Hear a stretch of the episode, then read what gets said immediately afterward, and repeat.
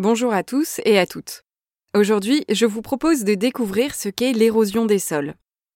Lorsqu'il pleut, l'eau ruisselle sur le sol et emmène un peu de terre avec elle.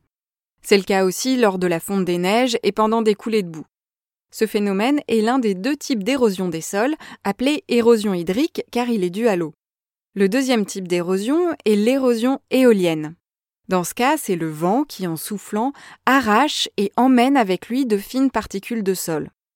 Ces deux cas de figure, l'érosion hydrique et l'érosion éolienne, sont réunis sous l'expression érosion des sols. Les terres cultivées sont tout particulièrement sensibles à cette érosion, qu'elle soit due à l'eau ou au vent. On comprend en effet facilement que le sol d'un champ à découvert est beaucoup moins protégé que celui d'une forêt.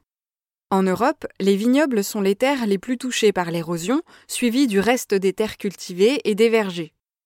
Les monocultures, les activités industrielles, la déforestation et le travail du sol contribuent à aggraver l'érosion des sols au point que ce phénomène représente aujourd'hui un véritable problème à l'échelle mondiale.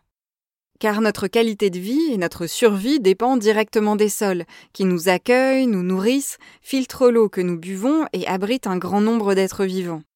Les conséquences de l'érosion des sols nous touchent donc directement.